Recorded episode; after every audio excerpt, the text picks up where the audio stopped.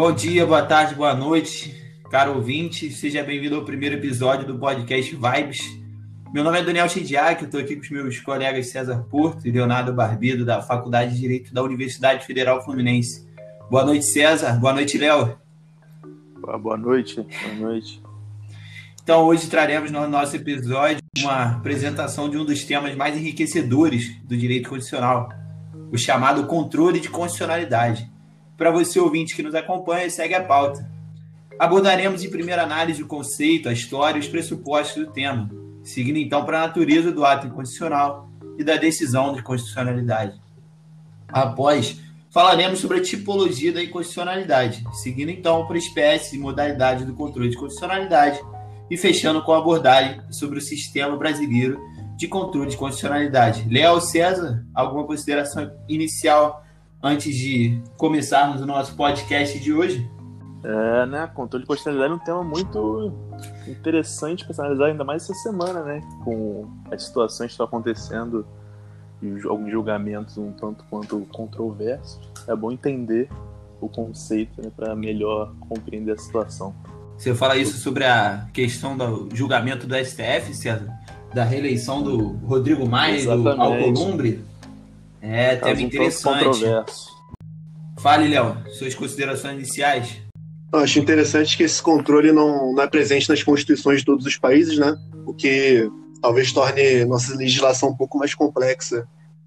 Enfim, não só nossa, mas de outros países da Europa e até do próprio Estados Unidos em relação a isso. É isso aí. Então vamos abordar um pouquinho mais desse controle de constitucionalidade, vamos conhecer esse conceito.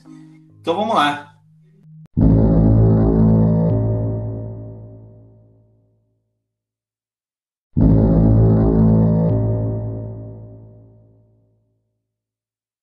Temos como definição dada pelo jurista Marcelo Neves que o controle de constitucionalidade é o juízo de adequação de norma infraconstitucional, ou seja, o objeto, à norma constitucional, o parâmetro, por meio da verificação da relação imediata de conformidade vertical entre aquela e esta, com o fim de impor a sanção de validade à norma que seja revestida de incompatibilidade material e ou formal com a Constituição. Ou seja, temos que o controle de constitucionalidade nada mais é do que observar objetos, ações e atos em comparação direta com a lei maior, a Carta Magna vigente no país, a fim de entender se as ações realizadas, se o objeto em análise está de acordo com as leis que regem a sociedade. De fato, existem mais de um tipo de controle, sendo necessário diferenciá-los. Entre eles, temos o controle de legalidade iminente ao direito administrativo, por lidar com a norma infralegal em face da legislação, do direito internacional, temos o controle de convencionalidade, que analisa normas em relação a tratados e convenções sobre direitos humanos. E, por fim, nosso objeto de análise no podcast, o controle de constitucionalidade, intrínseco ao direito constitucional, por apreciar a validade da norma infraconstitucional em face da Constituição.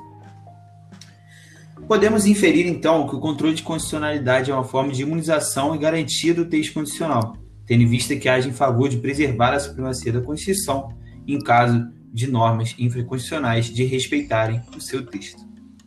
Uma vez conceituado o tema, vamos para a análise de seu primeiro surgimento na história do direito, que remonta a um caso inglês do ano de 1610, onde Edward Coke, então chefe de justiça da Corte do Tribunal de Apelações Comuns, ao julgar o chamado Bonham's Case, invalidou a pena anteriormente aplicada, que era de prisão por sete dias e multa de cinco libras, contra o julgado, o réu Thomas Bond, com o argumento de que as normas utilizadas para a aplicação da pena não dispunham de autoridade para fazê-lo, devendo, portanto, ser invalidadas.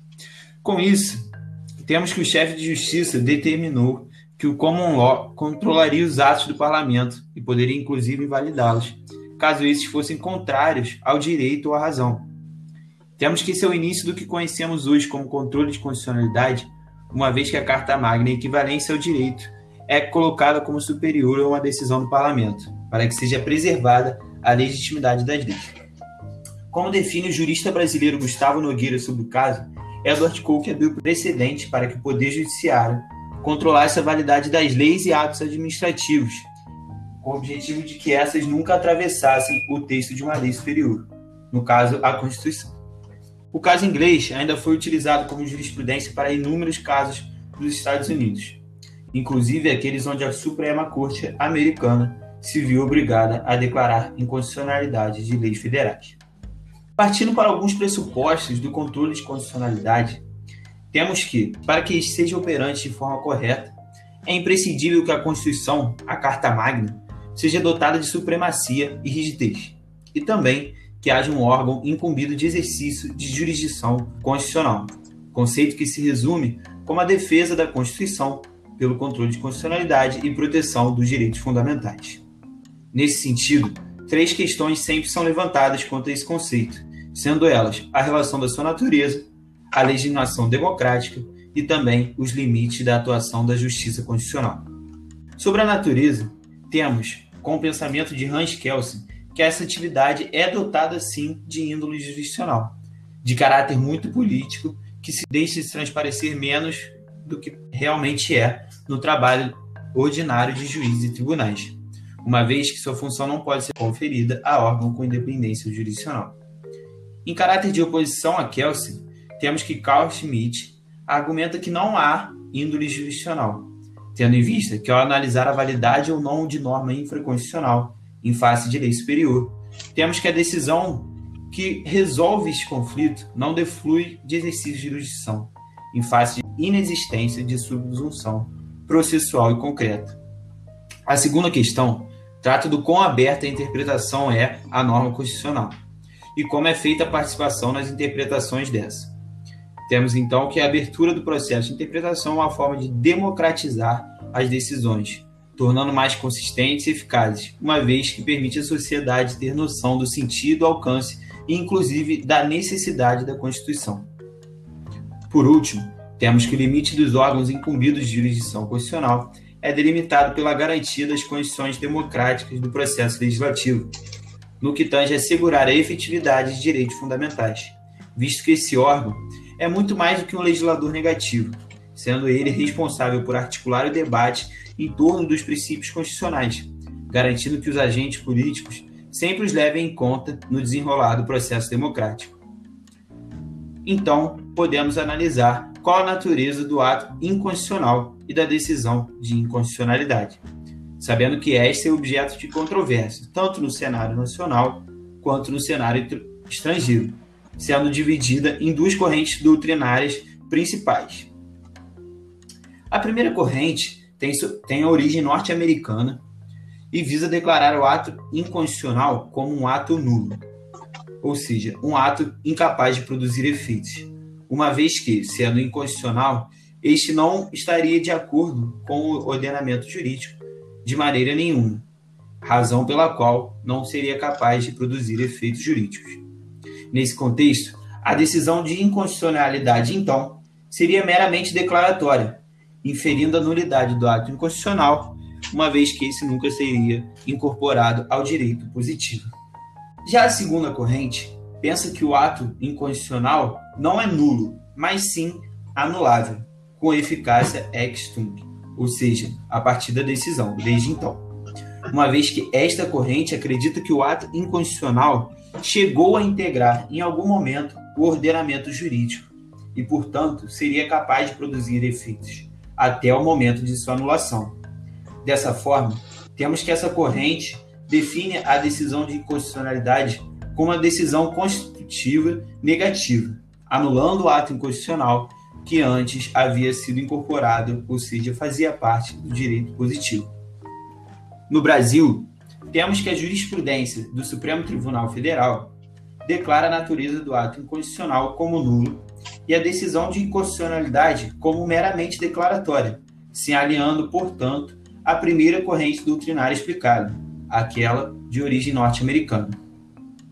A controvérsia no cenário brasileiro se dá pelo texto da Lei 9.868 do ano de 1999, precisamente em seus artigos 27 e 28, uma vez que estes mitigam a nulidade do ato inconstitucional e da declaratoriedade da decisão, permitindo restrição ou eliminação do efeito retroativo e também obtenção do efeito prospectivo, ou seja, esses artigos e a Lei 9.868 projetam a possibilidade da existência de atos nulos com produção de efeitos válidos, ou seja, eles passam a alinhar com a segunda corrente doutrinária, uma vez que considerariam que o ato nulo teria sido incorporado ao direito positivo.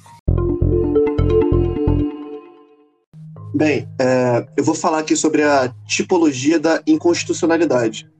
Ela que, por sua vez, possui cinco classificações: a inconstitucionalidade material e formal, a inconstitucionalidade por ação e por omissão, a originária e superveniente, a total e parcial e a inconstitucionalidade antecedente e consequente.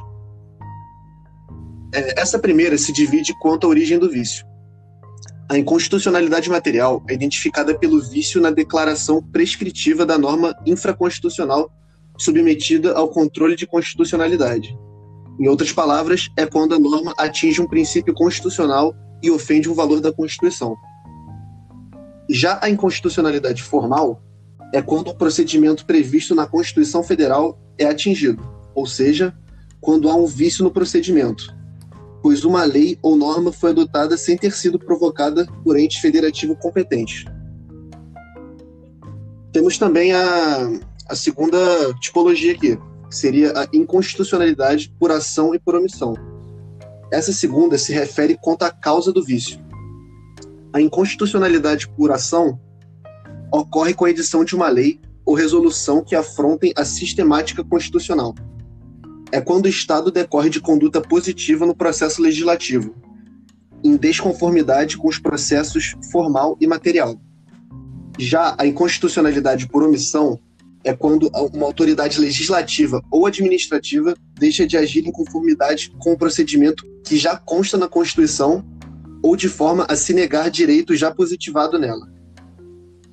Temos também a inconstitucionalidade originária e superveniente. Essa se dá quanto à ocasião do vício. A inconstitucionalidade originária é expressada durante a produção da norma, submetida ao controle de constitucionalidade. Já a superveniente é após a produção da norma subjugada ao controle de constitucionalidade, devido à mudança ou reforma na Constituição. Dessa forma, mesmo que a jurisprudência do STF se firme de forma contrária, a doutrina prevalente considera a inconstitucionalidade superveniente como efeito da incompatibilidade entre uma norma infraconstitucional e outra norma superveniente, prescrita por nova Constituição ou reforma constitucional.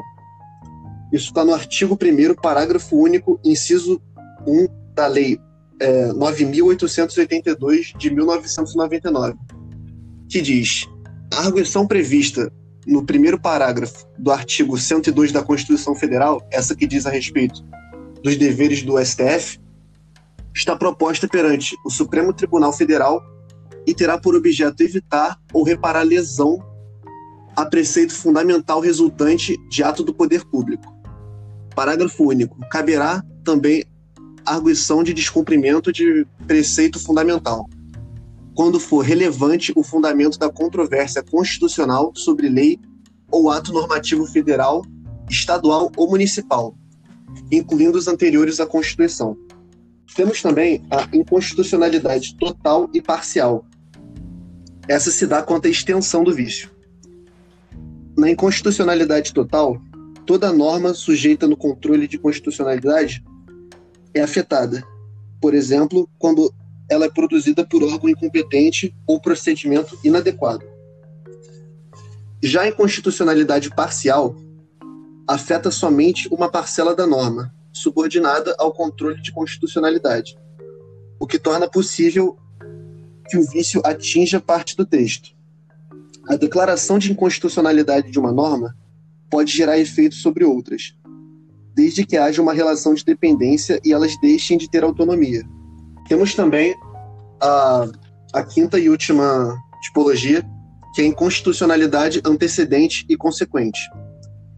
Essa se dá ao momento lógico da configuração do vício. A inconstitucionalidade antecedente tange com a incompatibilidade material ou formal, comissiva ou omissiva, originária ou superveniente, total ou parcial, diante de uma norma constitucional.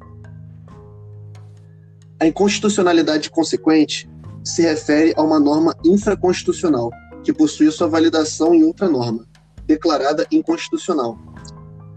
Essa mesma inconstitucionalidade consequente decorre de uma relação de incompatibilidade vertical entre norma infraconstitucional e norma constitucional. Sigamos então para o tema de espécies de controle de constitucionalidade. As espécies de controle de constitucionalidade são classificadas com base na natureza do órgão e do momento do exercício.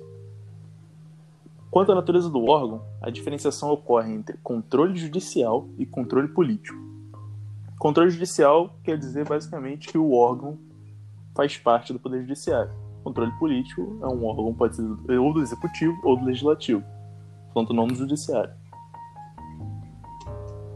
Quanto ao momento do exercício, ele pode ser dividido como controle preventivo, ou a priori, e controle repressivo, ou a posteriori. O controle preventivo é realizado sob proposta de emenda ou projeto de lei, não tendo a norma adquirido vigência ainda. O controle repressivo é realizado sob uma emenda ou lei já em vigência, com o intuito de eliminar a presunção relativa de validade ou confirmá-la em presunção absoluta de validade. O sistema francês, por exemplo, adotava o controle preventivo, implementando por, implementado por órgão de natureza política. Isso era feito por meio da obrigação de que as leis, antes de serem promulgadas, deveriam passar pelo Conselho Constitucional, qual era um órgão político, o qual determinava se a norma estava em conformidade com a Constituição. O sistema português, por sua vez, como exemplo, apresenta o controle repressivo, implementado por órgão de natureza judicial. Isso era implementado por meio da proibição aos juízes da aplicação em casos concretos de normas contrárias à Constituição, Assim, o Tribunal Constitucional, que nesse caso era um órgão judiciário, analisa e declara seu veredito a respeito da constitucionalidade da norma em questão. O tema das modalidades de controle de constitucionalidade são divididos, são classificados por dois temas: o número de órgãos exercentes e o modo de exercício. Sobre o número de órgãos, existe diferenciação entre controle difuso e controle concentrado. O controle difuso, todos os juízes e órgãos jurisdicionais podem declarar uma norma constitucional. No caso do controle concentrado, ele só pode ser exercido por um órgão judicial, e geralmente esse órgão é a Corte Constitucional, que pode declarar a inconstitucionalidade de uma norma. Sobre o modo de exercício, ocorre a divisão entre controle incidental, instaurado pela via de exceção, no qual a questão constitucional pode ser suscitada a qualquer processo em curso, que pode ser iniciado em qualquer instância, chegando normalmente à Corte Constitucional por meio de recursos. A inconstitucionalidade deve ser declarada na fundamentação da decisão, e a finalidade é de impedir a aplicação de uma norma julgada inconstitucional no caso concreto. O controle principal, por sua vez, ele é instituído pela via de ação direta, no qual a questão constitucional é sustentada com um pedido próprio para questionar a constitucionalidade. Há um pedido exclusivo e direto nessa situação. A finalidade é determinar em abstrato a constitucionalidade da norma, a qual a validade é contestada. O sistema norte-americano, por exemplo, acolhe o controle difuso e ele é instrumentalizado pela via de exceção ou incidental, de maneira que os organismos jurisdicionais podem deixar de aplicar as leis que contrariarem a Constituição. O sistema austríaco, por sua vez, aplica o controle concentrado, instado pela via de ação direta. O sistema brasileiro de constitucionalidade é um sistema dual ou paralelo, é, nesse caso, coexistem todas as espécies e modalidades citadas anteriormente. No caso das espécies, o Brasil dispõe do controle preventivo político, que permite, por exemplo, permite a análise de constitucionalidade de emendas à Constituição e projetos de lei pelo Executivo e Legislativo, assim como permite o veto por inconstitucionalidade. O controle repressivo judicial, permite a declaração de constitucionalidade de uma lei ou emenda à Constituição pelo Poder Judiciário. O Brasil também disponibiliza as modalidades de controle difuso incidental, uma vez que há casos que permitem a declaração de constitucionalidade de lei ou ato normativo de modo incidental por qualquer órgão judicial, por exemplo, no caso da arguição de inconstitucionalidade, e também permite a modalidade de controle concentrado principal, pela via de ação direta. Há casos em que proporciona a declaração em constitucionalidade de lei e atos normativos apenas pelo STF e Tribunal de Justiça. Essa inconstitucionalidade é, pode ser declarada em relação à Constituição da República, Constituição do Estado ou Lei Orgânica do Distrito Federal. Um exemplo disso é a modalidade da ADI. Pode seguir qualquer um dos exemplos.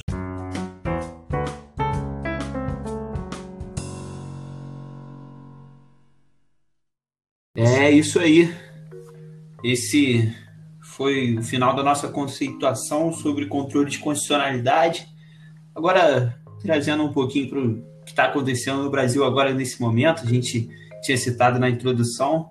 Queria ouvir de vocês, César, Léo, a opinião de vocês acerca do que do que está acontecendo hoje, né? Esse, essa ADI interposta pelo PTB, que está correndo agora no nosso Supremo Tribunal Federal, ela que tem o objetivo de barrar a reeleição de Rodrigo Maia e Alcolumbre para os respectivos cargos de presidente da Câmara e do Senado Federal. É, se não me engano, hoje, no dia 6 do 12, nós temos quatro votos que estão permitindo a reeleição de ambos, votos esses cujo teor é, é tudo com base no voto do ministro Dias Toffoli, e temos três votos que não são pela reeleição. E dentre eles o que chama mais atenção da ministra Carmen Lúcia César. O que, você acha sobre isso? E aí? Pensando, partindo do princípio de controle de constitucionalidade, esse, essa ação ela deveria ser julgada procedente? Deveria ser liberada essa reeleição de Maia Alcolumbre? O que, que você acha? Deixando claro aqui que é apenas uma opinião dos nossos participantes, algo para trazermos inovação, trazermos atualidades para esse nosso podcast. É, exatamente, assim, a minha opinião. Uh, no entanto, eu acredito realmente que não deveria permitir a reeleição. Uh, se a função do STF for a de manter a Constituição, né, manter o interesse dos constituintes, eu acredito que não deva permitir. Inclusive, eu estava aqui lendo e eu vi uma, um, uma posição, um posicionamento do Roberto Freire, um constituinte de 88. É, ele diz, é, abro aspas, como constituinte me envergonho. A Constituição explicitamente veda a reeleição. Farão letra morta da lei máxima? Não há o interpretar ou aplicar por simetria. Tal precedente será uma mácula na história da STF e afronta a democracia. Não existe respeito e casuísmo do bem. Eu concordo exatamente com isso. Acredito que se inclusive o interesse dos constituintes foi explícito e não permitir a reeleição de qualquer um dos presidentes das câmaras, eu acredito que deva se manter isso e o STF deva negar a possibilidade dessa reeleição. Léo, e aí, o que, que você o que, que você acha sobre isso? É um caso polêmico, com certeza. É algo que ainda vai ser muito falado nesses dias. Essa votação ainda vai dar muito o que ser debatido entre juristas, políticos, e, sobretudo, nós também, estudantes de direito. E aí, Léo? Bem, assim como o colega César aqui, eu, eu sou contra essa reeleição. Eu acho que fere os princípios da Constituição. É um ato de inconstitucionalidade. Eu acho que se encaixa ao formal, né? Já que atinge um, um procedimento, né? Um procedimento da, da nossa Constituição Federal. Basicamente isso, eu não estou acompanhando muito, eu acho é o que, que eu tenho a dizer. Só para não termos uma frente muito ampla aqui, eu me sinto na quase obrigação de fazer uma oposição aos senhores, meus colegas.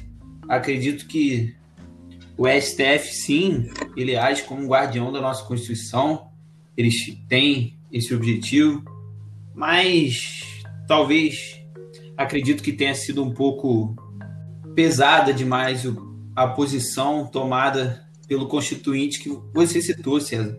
Porque uma vez escrito o texto constitucional, cabe aos ministros que foram indicados, têm para estar lá, fazer essa interpretação da norma, correto?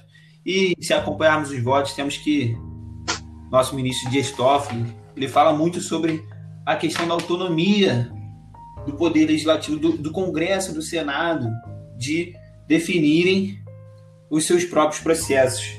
Então acredito que com bastante ressalvas acerca de como vai se dar essa reeleição, como a gente vai acompanhar esse andamento de processo.